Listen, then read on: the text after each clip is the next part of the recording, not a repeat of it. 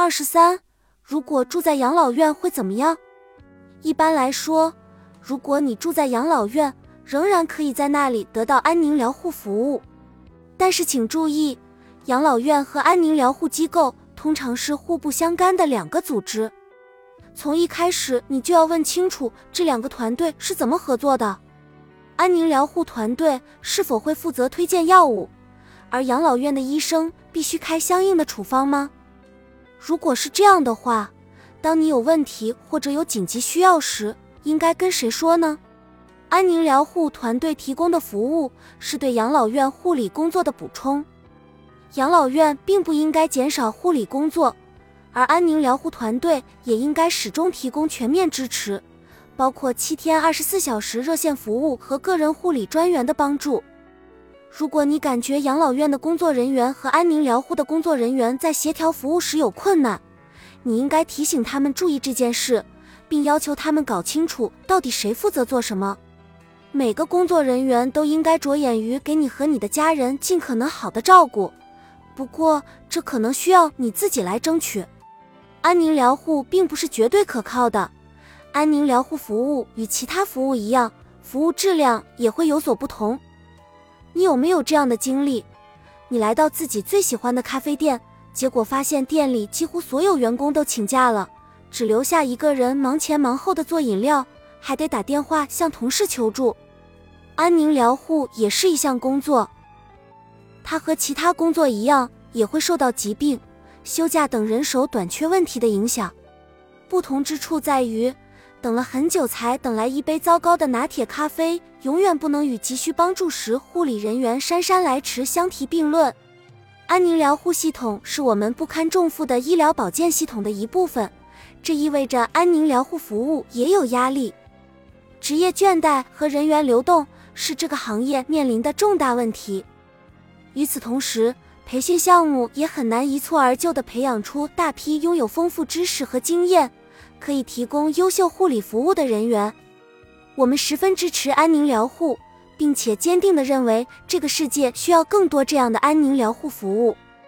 但是，既然我们已经不遗余力地宣传了安宁疗护服务的好处，我们也有必要承认，安宁疗护项目有时并不能兑现最初的承诺。一般来说，绝大多数人对于所接受的安宁疗护服务都非常满意。也有数据能证实其满意度。那些不太顺利的情况，通常是由于沟通不畅、期望过高或资源紧缺导致的。不过也有例外，有些安宁疗护项目确实做得很差劲。我们提到这一点是为了给你提供足够的背景信息，让你在咨询时能问到点子上，以免你在各种情绪的负担之外再添一份失望。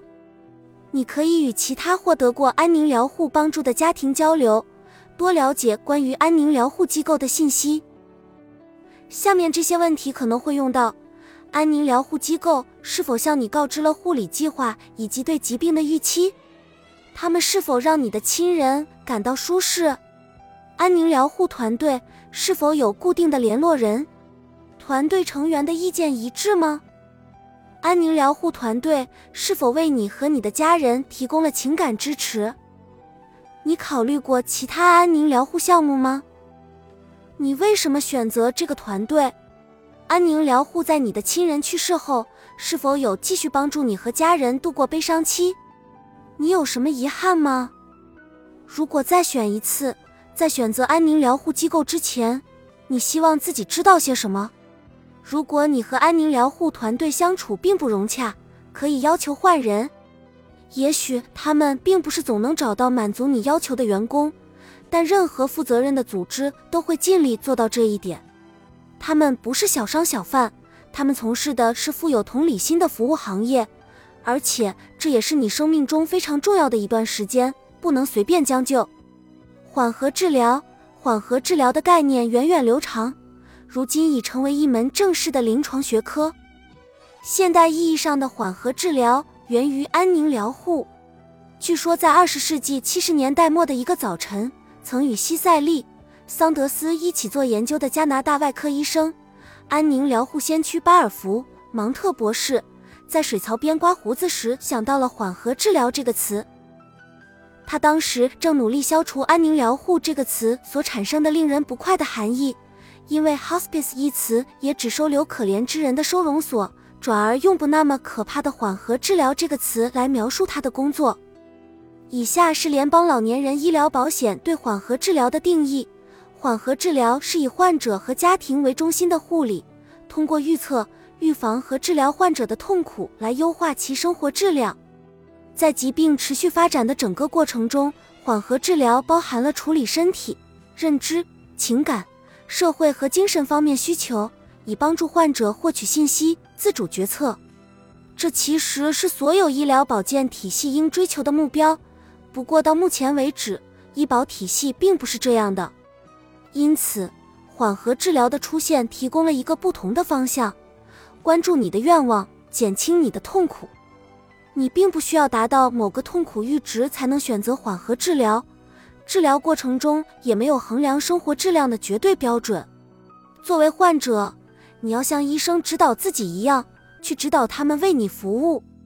在这种治疗方式中，善意和尊重不再是额外的福利，而是核心原则。二十世纪六七十年代，出于对临终阶段护理的关注，缓和治疗领域得到了长足发展。不过，最后人们还是找到了真正的目标，帮助患者在患病过程中的任何阶段尽可能感觉舒适，包括但不限于病程的最后阶段。注意，在缓和治疗的定义中没有提到死亡或时间限制。如何获得缓和治疗？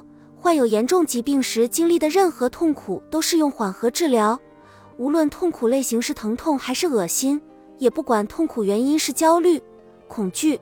还是沟通障碍或家庭问题，有一些缓和治疗项目需要医生办理转诊，但多数项目都不需要。每个缓和治疗项目都可能有单独的限制和资格要求。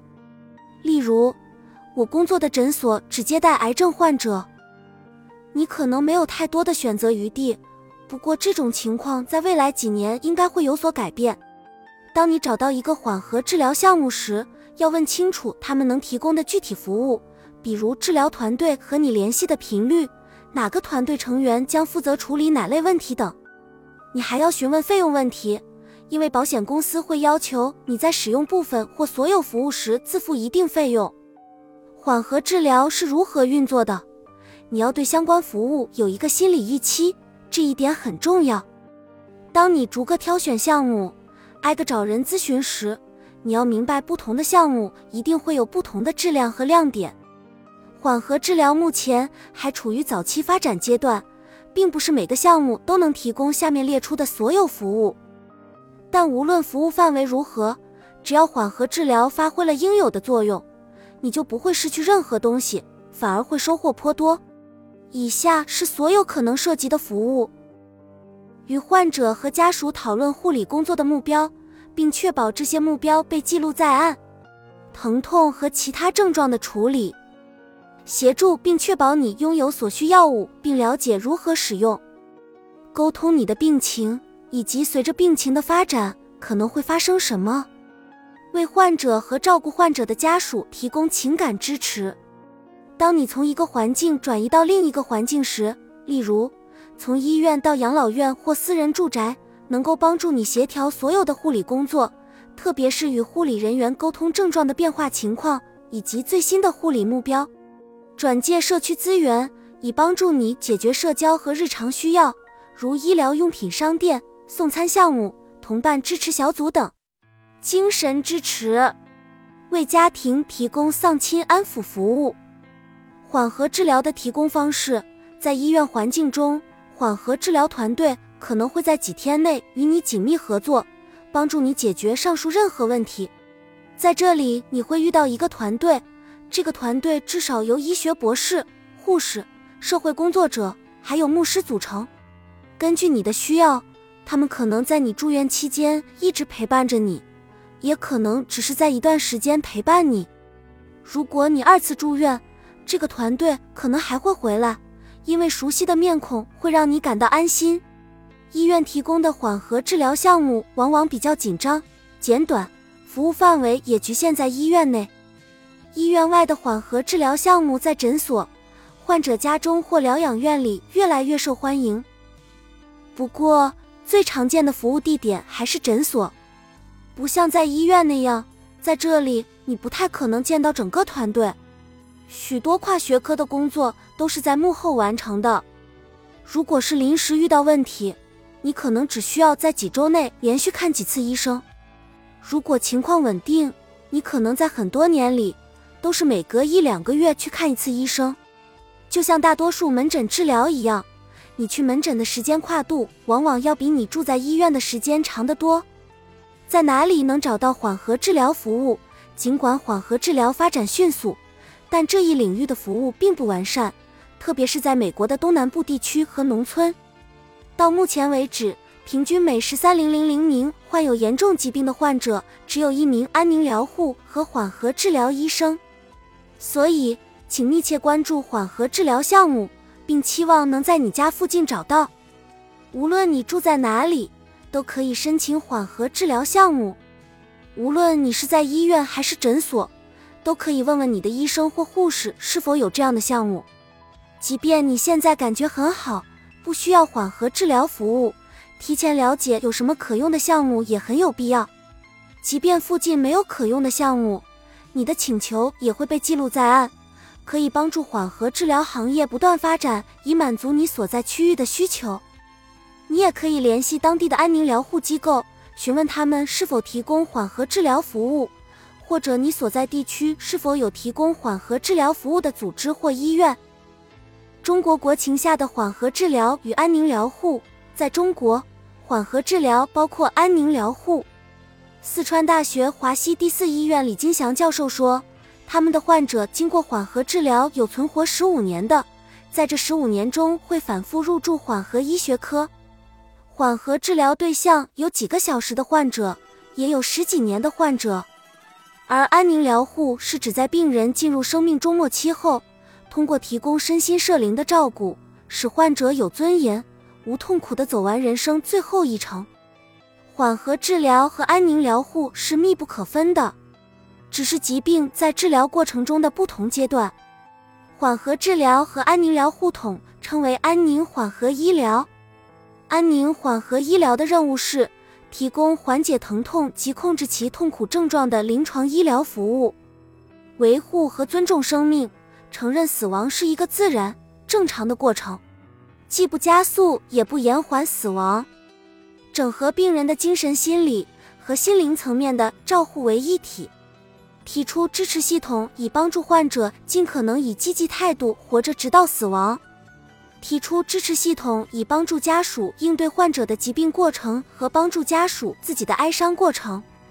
应用团队的工作方法，以关注和满足患者和他们的亲人的整体需求，包括患者和家属需要时提供哀伤咨询，将提高生命质量，也能够有效的干预疾病的过程。